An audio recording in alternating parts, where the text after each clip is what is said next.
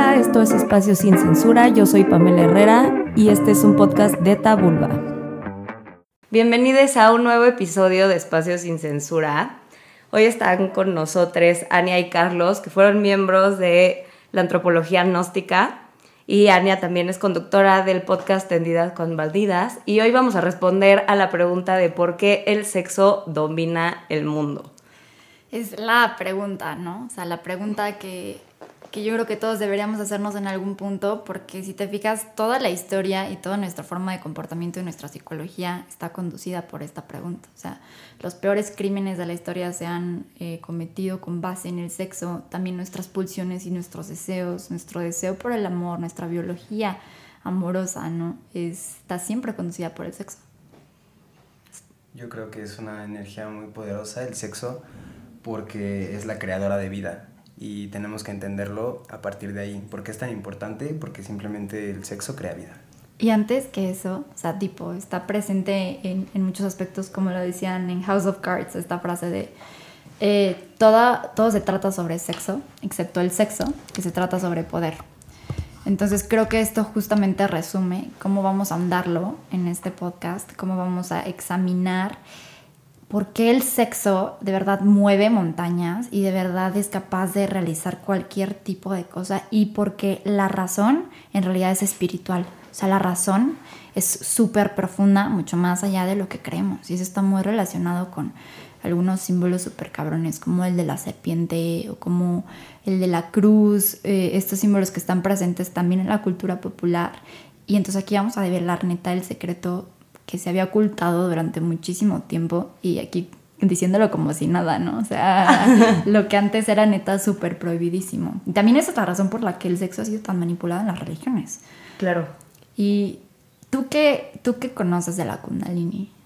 Pues yo la verdad no mucho, la verdad estaba justamente, empecé a entrar en este despertar espiritual hace un año, un año y medio, y justamente me empecé a dar cuenta de esto, ¿no? O sea, creo que mi experiencia con con cambiar la forma en la que manejo yo mi espiritual y la combino con mi sexualidad, que ni siquiera es algo como que yo hago de manera voluntaria, simplemente es algo que sucede y ya empiezas a hacer de manera consciente, ¿no? Y en ese despertar te vas dando cuenta que muchísimas de tus relaciones de poder están ligadas a la forma en la que, ajá, a tu sexualidad y al sexo y a cómo tú te compartes sexualmente con gente o cómo tú te desenvuelves en el marco sexual para igual y construir una imagen o, o demás cosas que pudieran a ti brindarte esta sensación de, de superioridad u otras cosas. Claro, o sea, yo escuchaba en tu podcast de, sobre el sexo tántrico que justamente se da estas relaciones de poder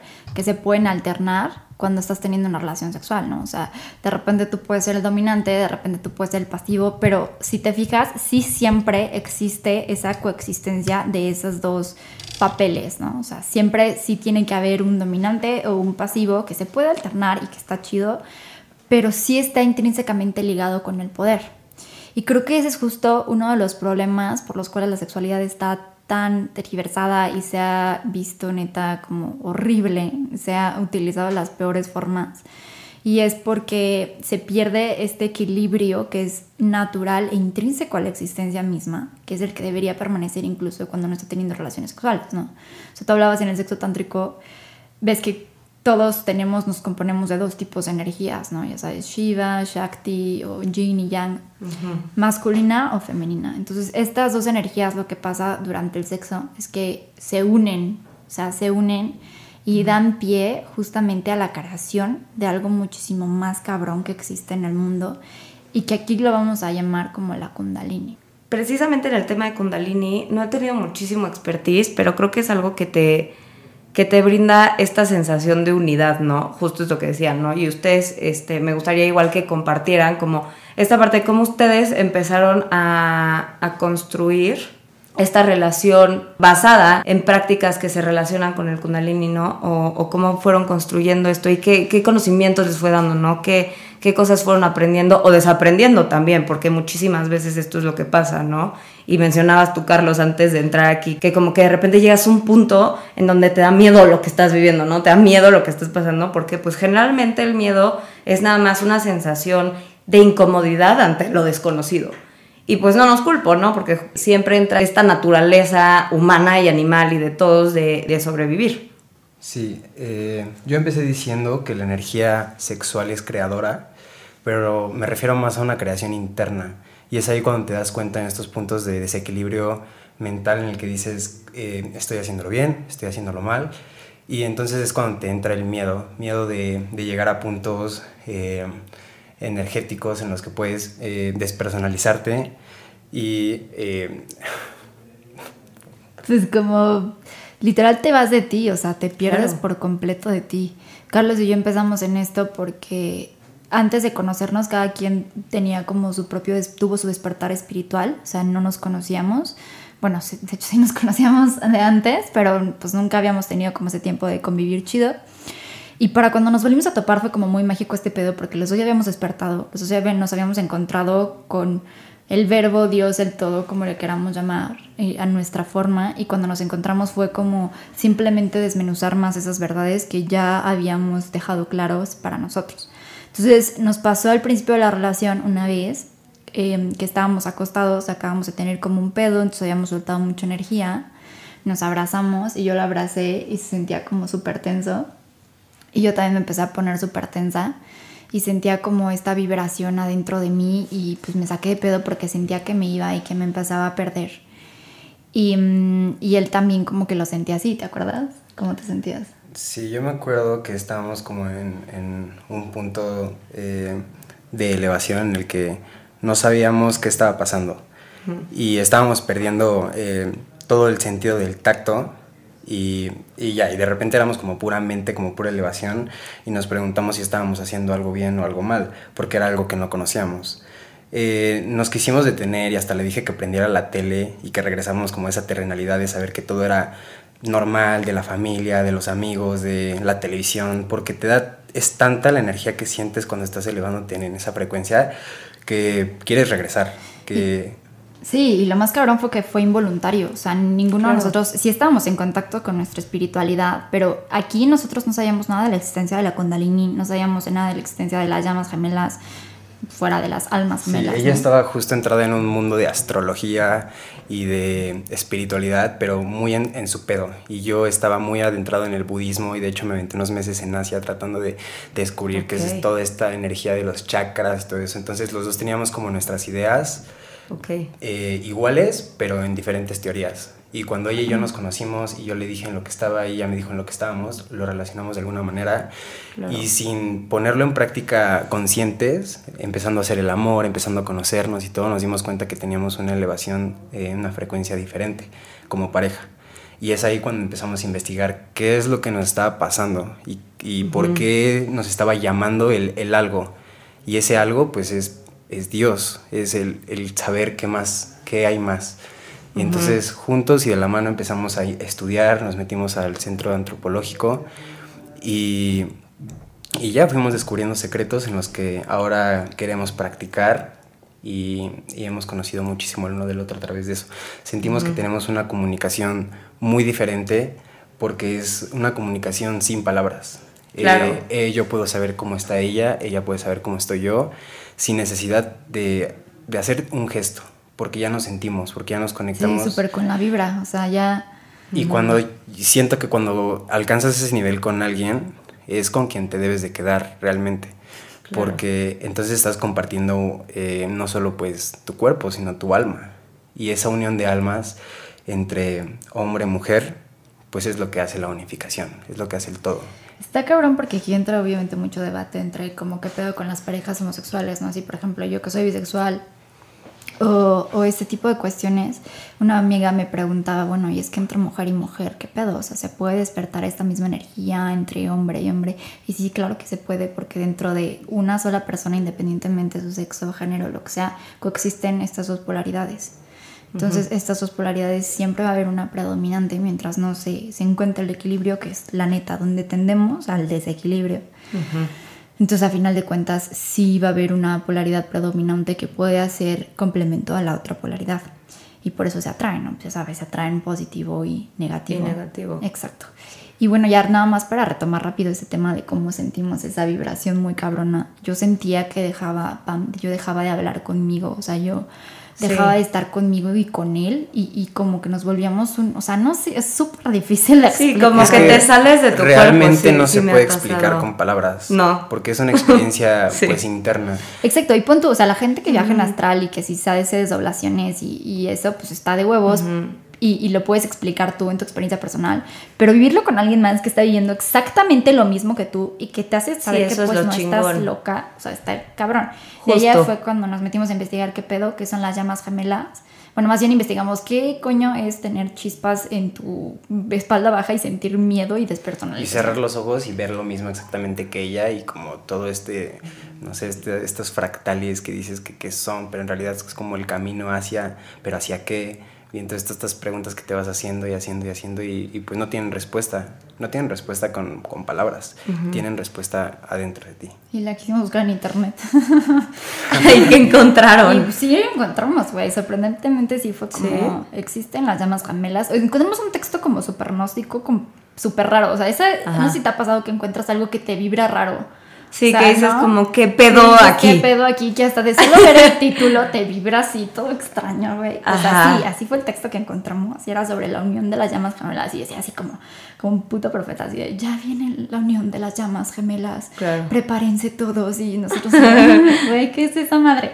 Y descubrimos, curiosamente, que todos esos síntomas como llamas gemelas los teníamos nosotros. Mm. Y esto que nos llevó a descubrir que cuando estás con tu llama gemela es más probable que despiertes tu kundalini. Ahora, todo esto que es la Kundalini. Ajá. Es una energía súper poderosa, creadora, que se ha simbolizado en distintas culturas con la forma de una serpiente, porque justo se enrosca alrededor de, tu columna vertebral hasta subir desde tu chakra raíz hasta tu chakra en la coronilla.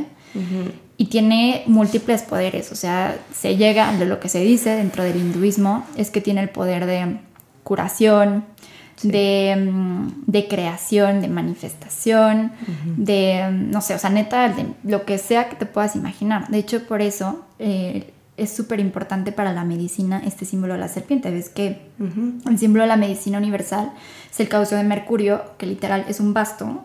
Sí, con una serpiente. Ajá, son dos serpientes que suben, que en el hinduismo son Ida y Pingala, que son justamente esta esta polaridad positiva y negativa que existe dentro de una persona y llegan a las alas que son como representan como este alcanzar la conciencia.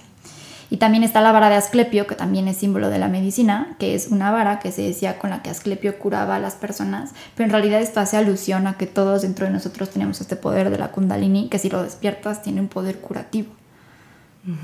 Y no solamente un poder curativo, ¿no? Hablábamos también, como yo los escucho y me hace todo el sentido del mundo, ¿no? Porque he, trabajado mi espiritualidad desde esta arista también, ¿no? Entonces comparto mucho este pensar con ustedes, pero parecería que, y sobre todo en este país, que tenemos una resistencia a trabajar desde ahí, ¿no? A trabajar desde la raíz, porque resistimos muchísimo la introspección, porque por ejemplo también el tratamiento psicológico es algo que está altamente culpabilizado, ¿sabes? Si tienes atención psicológica, si te atiendes desde la espiritualidad, si haces todas las cosas que no son como convencionales, entre comillas, podrías parecer como alguien que, está mal, ¿no? De, de la cabeza. Entonces, creo que desde ahí, o sea, muchísima gente controla, gente que lo entiende, quiere como controlar este pedo desde el lado inconsciente de la gente, ¿no? Hablabas tú como de muchas veces como tú tienes ciertas tendencias a ciertos símbolos porque tu subconsciente lo entiende, pero tú no tanto, ¿no? Entonces, ¿cómo podríamos aterrizar el concepto del kundalini y cómo realmente sí vive y sí puede ser palpable para una persona que no practica o no ha incursionado en el mundo de la espiritualidad, por ejemplo. Claro. Sí, justo siento que eh, viene todo de la educación. Como estamos educados todos a través de la teoría y a través del estudio físico, el estudio del exterior, pues solo te basas en eso. Yo, por ejemplo, que hago música, eh, muchas veces me he rompido la cabeza tratando de aprender notas y de saber cómo y leer mil libros para hacerlo, pero cuando me conecto conmigo mismo, cierro los ojos y me dejo llevar por esta energía, lo hago mil veces mejor. Y sale de una naturaleza eh, pues interior. Y todos los conocimientos al final los tienes adentro de ti. Solo tienes que, que, destacarlos. Entonces siento que la gente lo puede practicar a partir de quitarse eh, estigmas, ¿no? el estigma social del estudio y de, de, el libro y de... No, conéctense con ustedes mismos para lograr cosas chingonas como cantar, bailar, eh, hacer música, eh, ser doctor, ser abogado, lo que sea, porque todo está enraizado y todo viene a partir de eso. Y, o sea, contestando como la pregunta de Pamela de cómo aterrizarlo a un conocimiento un poco más terrenal para quien no se sienta como tan familiarizado con esto, pues fíjate que yo, a pesar de estar dentro de todo este rollo, soy una persona súper lógica y necesito tener, o sea, o sea, las cosas concretas, ¿no? Necesito que A me lleve a B y B me lleve a C, si no, para mí no tiene sentido. Entonces, justo yo he encontrado las bases de esto en la antropología y en la historia, que me maman. Entonces fíjate que, por ejemplo, este símbolo de la serpiente, que ha sido el símbolo universal con el que se ha representado esta energía kundalini, que por cierto kundalini significa enroscado, entonces justamente hace referencia a una energía enroscada, enrollada en nuestro chakra raíz.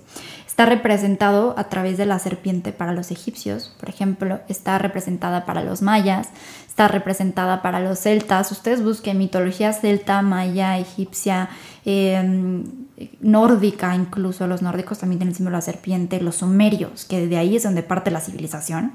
Para que me gusten los datos duros y concretos. En Sumeria la serpiente y el reptil en general era un símbolo sagrado y muy cabrón. Ahora la serpiente se puede se ha representado en distintas religiones y cosmovisiones como a veces con una connotación positiva y a veces con una connotación negativa. ¿Por qué? Porque juntas hacen alusión a este equilibrio, a las energías Ida y Pingala, las energías Yin y Yang. Entonces, mm. cuando se representa de forma negativa como un reptil que ataca, es porque está representando esta parte más negativa de nosotros. Y cuando está representando sabiduría, conocimiento, es porque hace alusión a esta positiva. Pero en realidad estas dos serpientes parten del mismo origen y vuelven al mismo origen porque son lo mismo. Entonces por eso vemos esta como parte, por ejemplo, los dragones en China, que son de buen augurio, pero que aún así son reptiles. Vemos que Tzalcoatl, que básicamente es la misma representación. ¿no? Reptil con plumas. Entonces, ¿por qué? Porque también las plumas y las aves representan la forma más elevada de conciencia. Entonces, cuando un reptil está representado con plumas, como en el caso de Quetzalcoatl o como en el caso de los dragones de China, es porque ya alcanzó esta trascendencia, ya subió la kundalini desde su base hasta la, hasta la coronilla, entonces ya juntó la parte reptil, que es la cola, con la parte del ave, entonces ya se vuelve una serpiente emplumada, justamente, cuando se logra subir esta energía. Entonces aquí lo vemos literalmente presente en todas las culturas. Atenea, Palas Atenea en Grecia, en su mano derecha tiene un ángel y en su mano izquierda tiene, abajo tiene una serpiente habla justamente también de cómo esta energía de la serpiente sube para llegar a ser estas alas de, digamos, la trascendencia y, el ángel, ¿no? Y también lo vemos representado en la Biblia.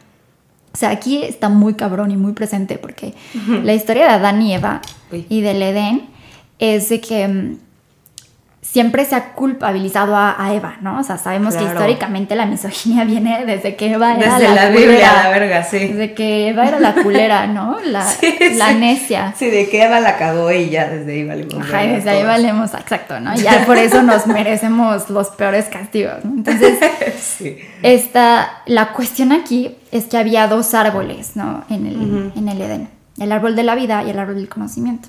Entonces Jehová, Jehová, les dice como, güey, pues no coman del pinche árbol del conocimiento. ¿Por qué? Güey, aquí yo me pregunto, ¿por qué verga un pinche Dios que es tan cabrón te diría no conozcas, güey?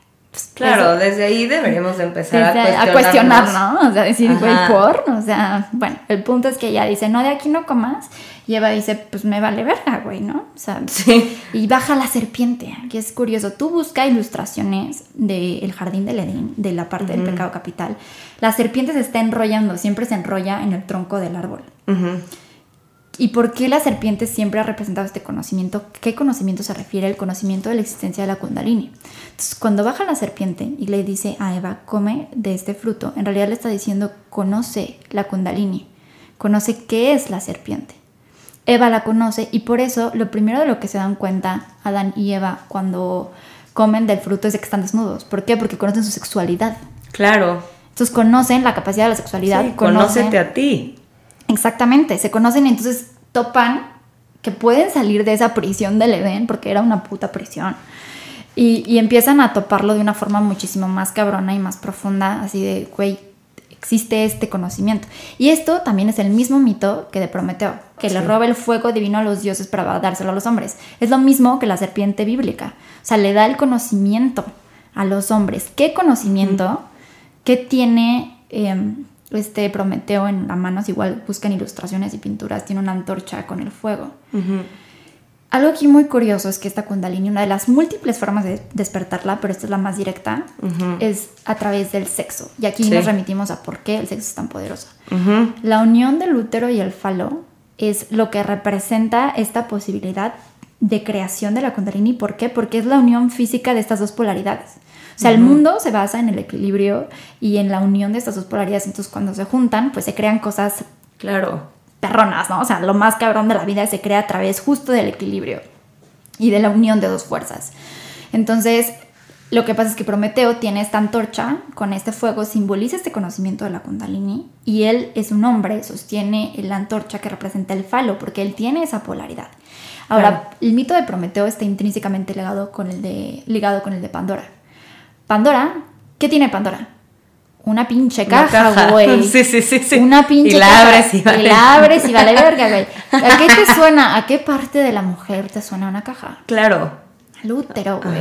A la cavidad que tenemos donde creas vida, donde puedes meter cosas en una caja, ¿estás de acuerdo? Y de ahí sale vida. Y de ahí sale, la creación. Sale la creación, exactamente. Entonces, ¿qué pasa cuando Pandora abre su caja? Se supone que salen todos los males del universo, que esto es más patriarcal que nada, porque adjudicarle todos los males del universo a la primera mujer que existió de acuerdo a la mitología griega, pues ahí te estás dando cuenta cómo la mitología se utiliza también como un tipo de manipulación patriarcal. Claro. Y aquí estás hablando de dos cosas que me parecieron súper interesantes. De esta correlación entre el sexo y el conocimiento y cómo la unión de estos equivale al poder. ¿No? Exacto. O sea, no puede haber una sin la otra para... O sea, es un triángulo perfecto. O sea, si tú tienes sexo y conocimiento, entonces vas a tener poder. Y es súper interesante ver cómo a lo largo de la historia, de alguna manera u otra, se nos ha manipulado para que tengamos una carencia, ya sea de alguna de las dos. De las dos, exacto, güey. Para que no podamos ser seres poderosos, ¿no? En, en lo que decidamos serlo. Totalmente, güey, o sea, completamente. Y de hecho esa es la razón por la que eh, es tan castigada y tan penada la sexualidad en las distintas religiones. O sea, así como de muchas reglas y mucho tabú al respecto para que no te des cuenta de que tienes ese poder adentro y que si lo despiertas, se va a la verga cualquiera que intente manipularte. Claro. Entonces, obviamente te quieren mantener en esa línea de, no, es que cuidado con el sexo, el sexo es tabú, el sexo solo de esta y otra forma, la masturbación prohibidísima. O sea, ¿por qué? Porque es para que no puedas tú explorar esta parte tuya y entonces abrirte a las posibilidades de eso. Y lo vemos de verdad justo intrínsecamente en estos mitos de creación, ¿no? Como lo vimos con, con Adán y Eva y con Prometeo y Pandora. O sea, ahí está la la expresión clara de cómo está presente en todos los mitos y sin embargo oculta al mismo tiempo, ¿no? Claro, y que la exploración también, o sea, esto tiene mucho que ver también con el tantra, ¿no? Digo, la verdad soy súper, súper nueva en el tema, lo empecé a estudiar hace no mucho, pero me parece muy interesante y en la práctica también, como eh, cuando tienes este tipo de conocimientos puedes darte cuenta que puedes sanar desde ahí, ¿no? O sea, que que si el sexo es la fuerza creadora por naturaleza y por excelencia, entonces desde ahí es donde empiezas a construir y donde empiezas a destruir. A destruir. Porque también hay que dejar claro que toda esta eh, conexión que tienes que tener con tu sexo no es a través de la perversión ni a través del placer, porque todos hablan de sexo, sexo, sexo, y el sexo es espiritual y el sexo es importante y hay que tener conocimiento de su sexo, pero... Y el sexo vende también. Vende un chingo, pero todos relacionan el sexo con perversión. Claro. El sexo con coger, con venirse, con, con eso eh, carnal y eso sexual que se queda en lo bajo. Sí. Y entonces también por eso todas estas culturas te, eh, de alguna manera te prohibían el sexo, pero más que prohibirte el sexo es la eyaculación o la perversión. Entonces hay que dejar claro que sí es muy importante conectarte contigo mismo a través de tu sexualidad, pero de una manera consciente. Porque si solamente dices, ah, pues entonces coger me va a dar poderes, pues... pues no, no pues funciona así, amiguito. Pues sí, pues estás, estás mal. Así no funciona. Entonces, claro. esto es que hay que tener muy clara esa parte en que ser conscientes es hacerlo con un fin, tener relaciones sexuales con un fin, con un motivo, con un propósito, siempre puro y, ya quitarte de perversiones, de, de todo, ¿no? Y que es parte de las cosas que te explica el Tantra, ¿no? O sea, tú puedes utilizar el sexo para crear este tipo de cosas o si de repente en algún momento quieres entregarte al orgasmo porque quieres desfogarte y entregar todo al universo y soltarlo, está bien. Pero entonces tenemos que entender que existen estas dos partes de la sexualidad y sobre todo el acto sexual en donde podemos ser capaces de tener un equilibrio desde donde creas y desde lo que transmites o, sacas al mundo, ¿no? A través de tu acto sexual o a través de tu práctica del tipo que sea, pero obviamente dentro del marco sexual y demás, ¿no? Siento que como que a veces no, no somos conscientes o, no se habla lo suficiente porque, bueno, por lo menos ustedes son como las primeras personas con las que puedo tripear bolas así a fondo de esto, porque sí es muy real, ¿no? Como estas experiencias te llevan como a viajar o a salir del presente, pero al mismo tiempo conocerlo tal y como es. Exacto. ¿No? Entonces es un trip muy cagado porque a mí también me ha pasado y justo esto que dijiste y me parece muy chingón de parte de ustedes, o sea, que como pareja puedan compartirlo, porque a mí me ha pasado, ¿no? O sea, me ha pasado sentir cómo se activa mi kundalini con alguien que no lo entiende y yo decir como, pero no mames lo que está pasando, güey. Obviamente acto siguiente, vato nunca me volvió a hablar. Ya Porque, Qué raro. Qué pedo. O sea, digo, pudiera ser por cualquiera de las otras razones, pero quizá una. Y es que, güey, acá de sentir como se pinche abrió el mundo, vi una flor de loto, es bro, así A mí me vale ver que yo sí de que me acuerdo perfecto, le agarré la mano y se la puse en mi pecho y le dije, güey, ¿estás sintiendo lo que yo? Güey, pero no me refería a cásate conmigo, vato, ya sabes. o, sea, no iba por ahí, eh, iba por el cabrón, literalmente yo ya no estoy en mi cuerpo. Aquí yo ya estoy viendo todo desde arriba. Pues la neta, qué mal pedo que lo compartiste con alguien. Qué mal pedo. por eso, y por eso yo aquí defiendo muchísimo el no, o sea, libertad sexual pero responsable. Y consciente, güey. Y consciente. Igual yo tengo una amiga ahorita que me acordé, una amiga que le pasó exactamente lo mismo a ti. Igual que le pasó, que ella dijo, güey, tuve el, orgasmo más cabrón de mi vida. Sentí que neta yo daba la luz al mundo, güey. Sentí que yo daba la luz al universo, güey. Veía así colores y el güey jetón. O sea,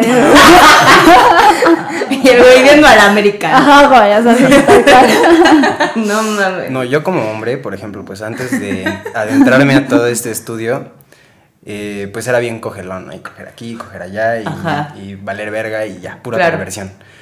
Pero desde que me conecté chingón con, con ella, Sí. Yo neta ya, o sea, ya cerré como esa posibilidad de abrirme a alguien más. Completamente. Para mí mi espiritualidad, a pesar de que soy escorpiano, de que soy súper sexual, de que me encanta coger. Pinches escorpiones. Sí, güey, no mames, no andan con un escorpio. no, cómo no, mejor sexo. No, la neta sí, el mejor sexo de su vida, sí. No. Y, y, ya, o sea, yo tenía todo eso en mente así de que coger, sí, valer verga, no hay pedo. Y ya desde que estoy en esto, ya no le entrego mi cuerpo a nadie más que a ella. Y por decisión súper, súper... 100%. Súper interna, súper de mí, súper natural, sin un pedo, sin un pedo. No, porque justo, y, y, cuando dices que qué mal pedo, la neta sí, porque sí llegó un punto de mi vida y fue justamente cuando empecé a trabajar mi sexualidad desde la espiritualidad, donde dije, güey, me siento contaminada y no porque me sienta culpable de practicar mi sexualidad libremente, eso me vale verga y me han sudado todo el cuerpo, todo el mundo, toda la vida y me vale queso, ¿no? Pero es el hecho de decir, güey, ¿por qué siempre me siento mal? ¿Por qué siempre me siento contaminada? Sí, ¿no? Me siento cansada, siento que traigo... Te robaron tu energía. No, bueno, o sea, como... No, y te pusieron... de mentores, Sí, literal, güey, literal eso hacen, eso hace la banda. Sí, completamente. Entonces, ¿cómo, o sea, ¿cómo ha sido, por ejemplo, para ustedes, si pudieran describirlo ya, o sea, intentando ser más gráficos, así como... ¿Cómo es? Ok.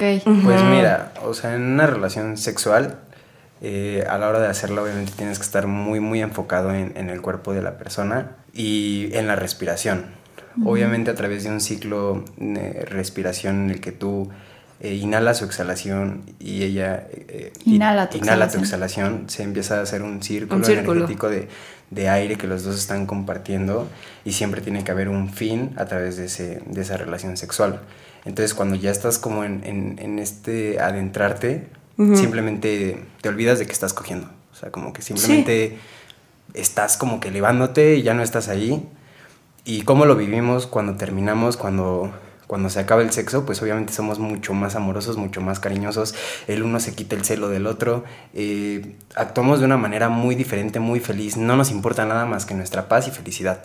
Y, y algo que, Mm, si, que, que si estás lleno de perversión y que si solo te coges a tu novia y terminas y va, pues al rato vas a pensar que o te engaña o que lo que sea malo, ¿no? Como que todo eso que, que traes adentro malo lo expresas cuando no tienes toda esa conciencia de que a través del sexo puedes pues, estar en Sí, no paz. se sana. Y eso se va relacionado con lo que decías al principio de cómo tiene que ver esto con las relaciones de poder. Porque si tú no lo diriges justo a donde quieres, si no lo diriges esta conciencia, se va a dirigir al poder. O sea, güey, la otra vez estaba viendo un meme en Twitter que dije, ¿qué pedo con la banda?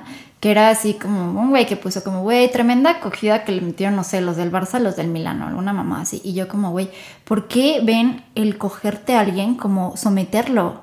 Claro. O sea, güey, ¿por? Porque Sí. es una humillación y esto neta es mucho para la banda, para los hombres, ¿no? O sea, güey, me la cogí como si lo hubieras humillado, como si neta no te dieras cuenta que estás compartiendo y vulnerándote, o sea, de la forma Claro. más perra profunda que existe, güey. Y que son cosas que, como dices, ¿no? O sea, no es como que te vas a poner a pelearte con todo el mundo, pero es darnos cuenta de cómo está súper implícito en el lenguaje las, o sea, términos sexuales eh, todo el tiempo, ¿no? Quieras o no quieras.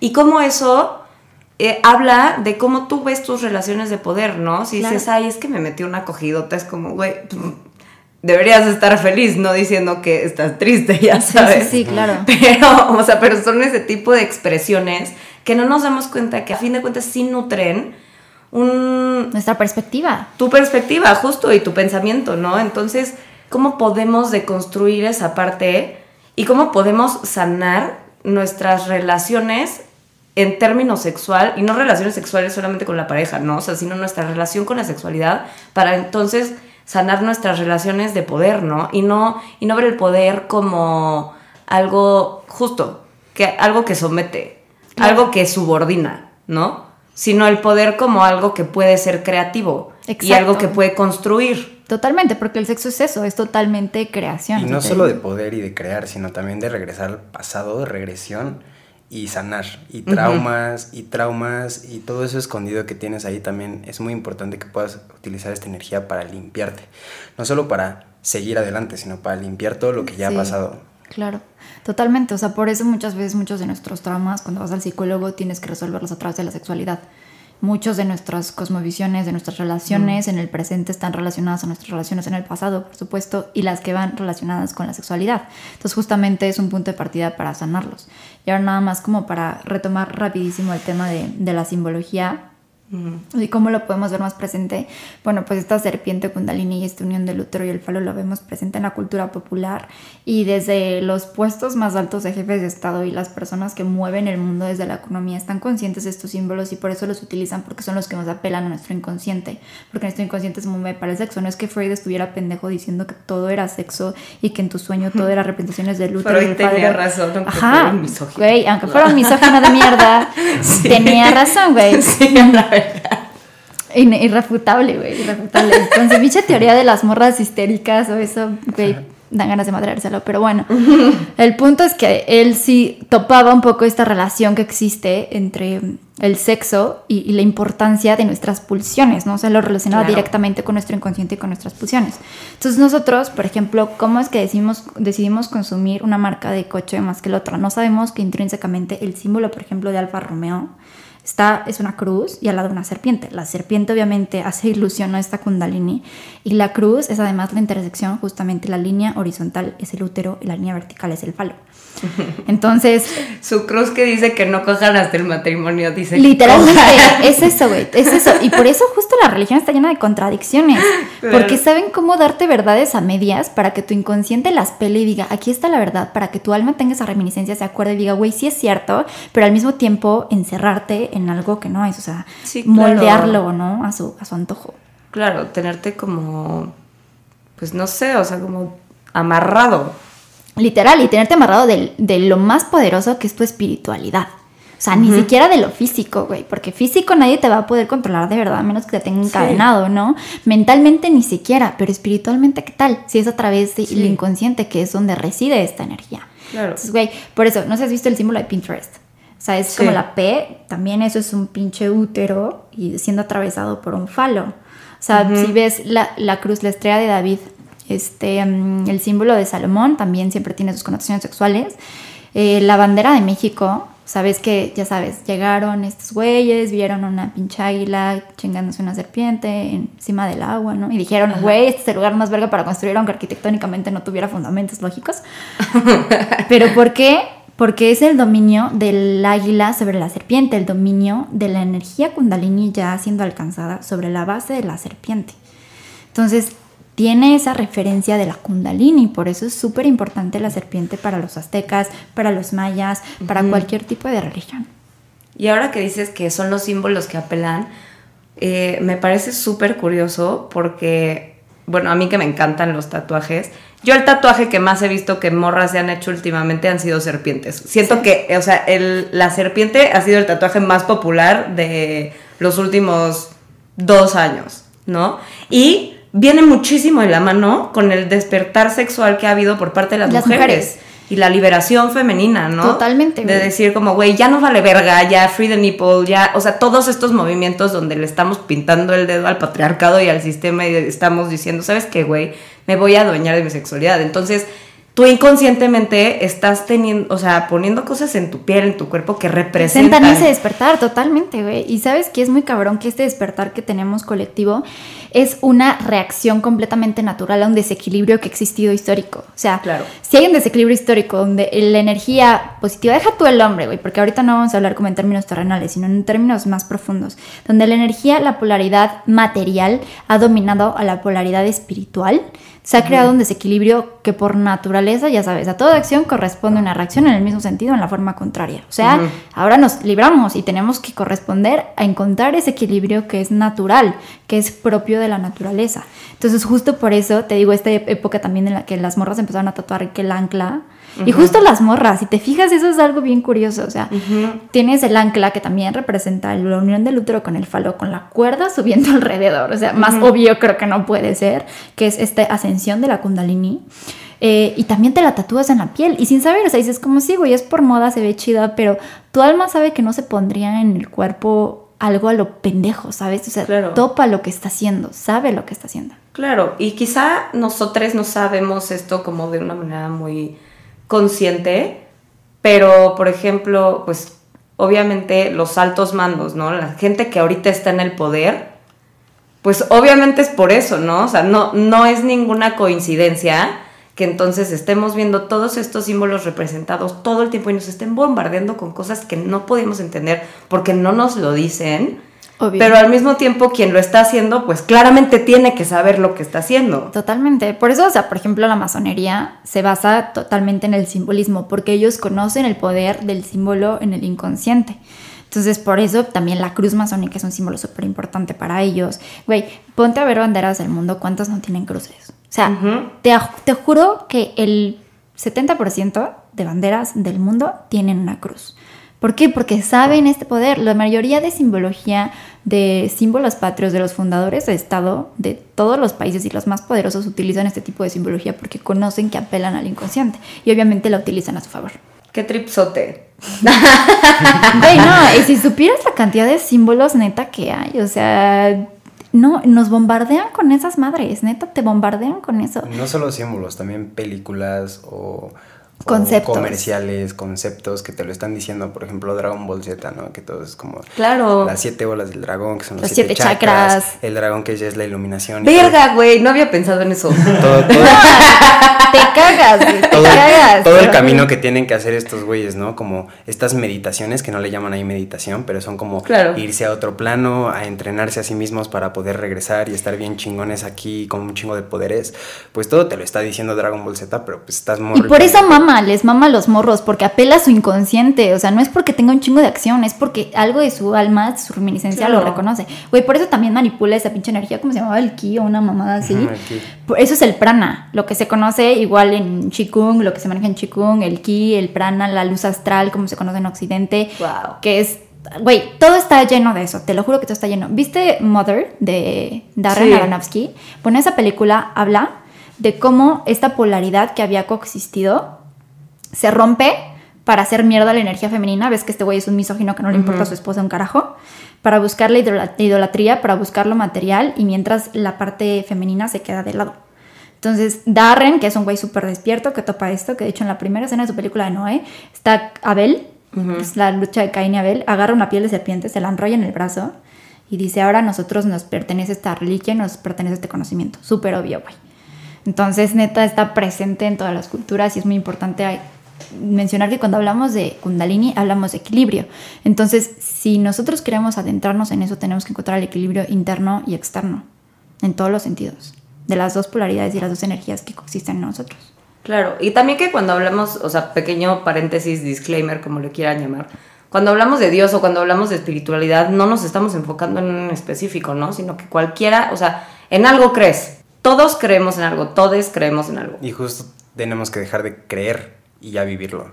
Y es muy importante porque todos creen, creen, creen, pero ¿en qué crees? ¿Por qué no lo vives? Y cuando te adentras a, tu espiritualidad es cuando ya puedes quitarte el concepto de la creencia y ya no dices yo creo en Dios, yo vivo a Dios. Y eso es súper importante.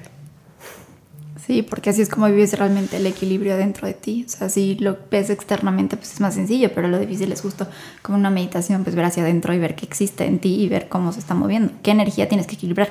Güey, algo súper importante que se me hace cabrón es que, ¿por qué crees? ¿Por qué crees, Pam, que se nos acostumbra a ser diestros? Ah, no sé. La energía masculina coexiste en el lado derecho y la energía femenina en el lado izquierdo. ¡Verga ya! Neta. Y yo, basta. ¿Y por qué crees? ¿Y por qué crees? Claro, o sea, y, lo peor es que sí, o sea, sí lo sabía y como que no me había ido a, ahí, ya sabes, o sea, como que no... Ya, puto patriarcado. Güey. está, está cabrón, ¿no? Y además esa es la razón por la que también los zurdos eran quemados en la hoguera. Ah, yo no sabía eso, fíjate, me acabas de ilustrar. En la Inquisición, durante la Inquisición, muchos zurdos eran quemados en la hoguera y se les consideraba herejes solo por utilizar la mano izquierda. En Japón, hasta hace unas décadas, era legal divorciarte de tu esposa si descubrías que era zurda. De hecho, el anillo de matrimonio va en la mano izquierda, izquierda, porque es para alejar a los malos demonios, o sea, porque supone que la mano izquierda atrae a los malos demonios, pero no, en realidad es porque ha sido el lado femenino, es el lado femenino que nosotros tenemos y busca ser reprimido a toda costa. Y eso fue lo que ha provocado pues, todo este desbalance culero. Claro. Y, la gente que lo topa, lo topa porque sabe que a nivel inconsciente dicen, bueno, güey, si ya no los podemos manipular con eh, tu mujer hace esto y tu hombre hace esto, saben que la manipulación está muchísimo más profunda en qué mano utilizas para todo. ¿Cuál es la mano que más dominas? Sí, o sea, desde ahí. Desde ahí. Está cabrón, ¿no? Claro. Sí, también como, como hombre es importante pues conectarte con tu lado femenino. Y también es algo que pues los hombres pendejos rechazan porque, creen que van a perder masculinidad por acercarse a su feminidad. Pero yo, por ejemplo, que me he acercado a ella, no, pues te me, he quitado, más completo. me he quitado de conceptos eh, muy cabrón. O sea, neta, me dejo de, de llevar por el impulso y puedo ver a mi novia como una persona y ya, no como una mujer, es una persona y ya, algo que en mi pasado pues era, era muy difícil. Y pues todos estamos, todos estamos súper, súper pues, arraigados al machismo como mexicanos más.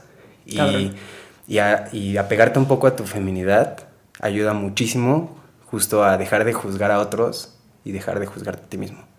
Porque entonces lo que hace el otro no tiene consecuencias reales, solamente todo va dentro de tu orgullo y todo va dentro del poder que pierdes ante una persona pero en realidad ella es muy independiente a ti y con ella puedes llegar a mucho y es cuando ya te conectas con, con tus dos polaridades y puedes lograr cosas muy chingonas.